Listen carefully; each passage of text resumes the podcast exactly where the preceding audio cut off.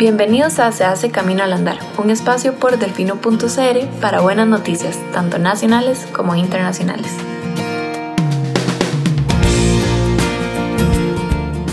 Organización comunal y un tuit.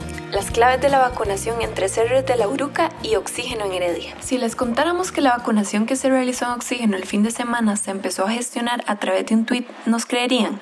O que la que se desarrolló en el taller Tres CERRES en la Uruca la semana pasada se realizó a partir de la propia organización de los vecinos, ¿qué pensarían? Estos dos son ejemplos claros de cómo la organización comunal y las alianzas público-privadas pueden gestar cambios y acelerar las cosas. En estos momentos trascendentales como los que estamos viviendo en el país en materia de vacunación contra el COVID-19, empezamos por el primer caso.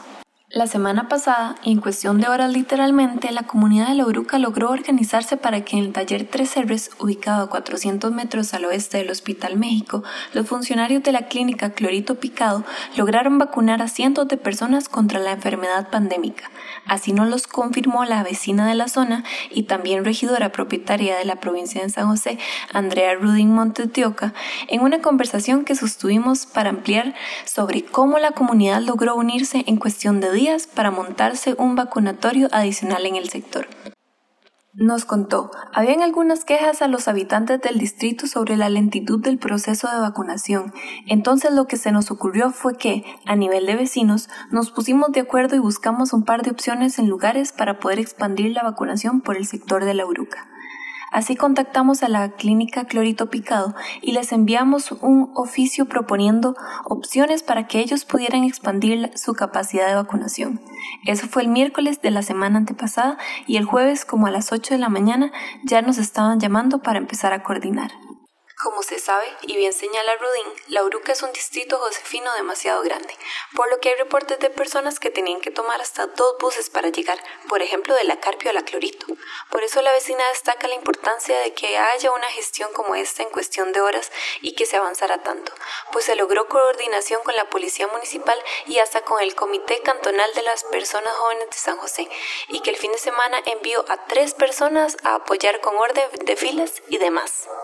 El jueves pasado a las diez y media de la mañana ya teníamos el lugar y habíamos definido quién iba a poner qué con los vecinos, poniéndonos de acuerdo para coordinar y a las once ya teníamos coordinados a la policía municipal que nos ayudaría con seguridad y transporte.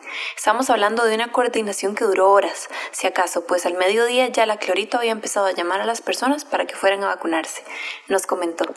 La campaña, según reportó La Nación, se llevó a cabo el sábado pasado y para hacerlo, el taller 3R suspendió sus trabajos durante la jornada y movió algunos de los vehículos que estaban en reparación con el propósito de habilitar el espacio. Además, y según agregó el diario tibaseño la jefa de enfermería de la Clorito, Evelyn Solano, los vacunados fueron en su mayoría vecinos de la Carpio, de Cinco Esquinas y de la Uruca, quienes se acercaron al taller entre las 9 de la mañana y las 4 de la tarde.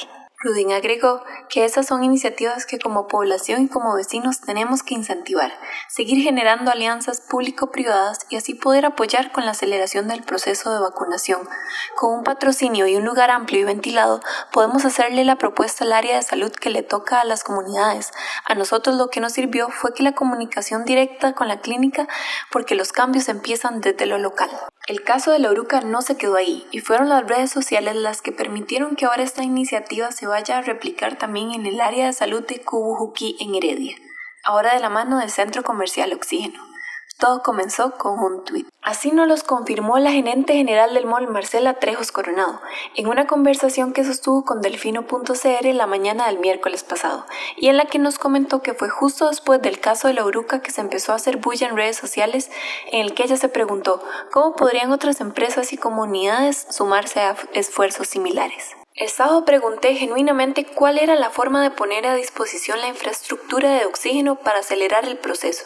Inmediatamente me empezaron a contactar del Ministerio de Salud, de la Caja Costarricense del Seguro Social y de la Municipalidad de Heredia, y el domingo estábamos teniendo una reunión de logística, topándonos con la energía y la visión de la doctora Priscila Víquez, quien ha liderado este proceso de la mano de los demás sectores. Así nos comentó, y tras esta coordinación, el pasado domingo 30 de mayo en Oxígeno y el área de salud de Cujubuquí coordinaron una campaña de vacunación masiva, dirigida a personas mayores de 58 años, afiliados a esta área de salud. a fin de aplicar la primera dosis de la vacuna contra el COVID-19.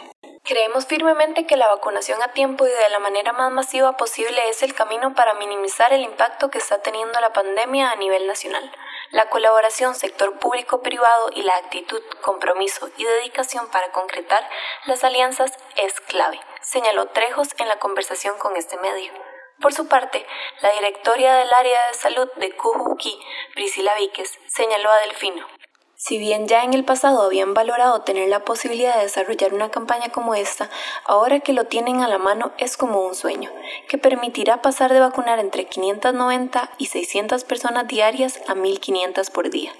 El tema oxígeno nosotros lo habíamos barajado en algún momento, dentro de las estrategias de la campaña de vacunación, pero realmente de la parte pública uno normalmente visualiza es con lo que públicamente puede contar escuelas, colegios o el Palacio de los Deportes. En el caso nuestro, por eso lo vimos como un sueño en un primer momento.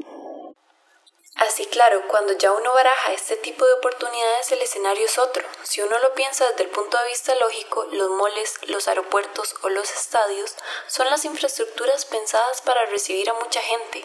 Por eso si nosotros queremos aplicar una gran cantidad de vacunas, qué mejor infraestructura que una que ya está diseñada para este fin. Nosotros estamos planificando poner 1500 vacunas por día en ese espacio. Ahorita el área de salud tiene identificada en el EDUS que de 50 a 50 hay 3.000 personas. Por eso si logramos vacunar en 1.500 vacunas diarias, en dos días ya habremos terminado en este subgrupo y en menos de un mes ya podríamos tener vacunado el grupo 3, cosa que en el grupo 2 nos ha tomado casi seis meses. Víquez, además de comentarnos esto, agradeció la colaboración de Oxígeno en este proceso, que, según señala, ha sido más allá de poner el espacio. Nos comentó, Oxígeno nos está ofreciendo logística, seguridad, vigilancia, aseo y hasta pantallas para poner mensajes y tomadores de temperatura. Nos han ofrecido un montón de cosas que logísticamente nosotros desde la caja pues sentimos que es como un sueño. Ahí es donde a mí se me cambia el chip, de que no es que no se puede, es que, hay que quitarse el tabú y empezar los engranajes para lograr algo más y algo muchísimo mejor, porque aquí todos los que tenemos puesta es la bandera de Costa Rica. La primera jornada de vacunación se desarrolló específicamente a personas de grupo 2 con prioridad vacunatoria que no hayan recibido la primera dosis y que estén adscritas al área de salud de Cojuki. Es a partir de este lunes cuando las autoridades empezarán a vacunar a personas del grupo 3, de acuerdo a los subgrupos etarios. También en oxígeno, la vacunación extramuro ya será para el tercer grupo, es decir, para personas entre 16 a 57 años, con factores de riesgo identificados y con certificación médica. Nosotros vamos a empezar a vacunar este grupo por edades, como lo dice el lineamiento. Por eso, a partir del lunes vamos a vacunar a personas de 50 a 57, agregó Víquez. Finalmente, Trejo señaló en línea similar a lo que mencionaba Rudin sobre la Uruca que lo importante es ponerse de acuerdo y hacer que las cosas sucedan, por lo que invitó a las entidades privadas y públicas del país y de las diferentes comunidades a trabajar por la misma línea, comentándonos lo siguiente. Creo que la mejor estrategia que alguien puede tener es hacer que las cosas sucedan. El equipo de oxígeno se ha puesto la camiseta desde el día 1 y nos hemos topado con gente muy especial del sector de salud y de la municipalidad, abriendo camino y no solo diciendo, sino demostrando que sí se puede. Para más buenas noticias pueden ingresar a delfino.cr o regalarnos un poco más de su tiempo en el siguiente Se hace camino al andar. Hasta pronto.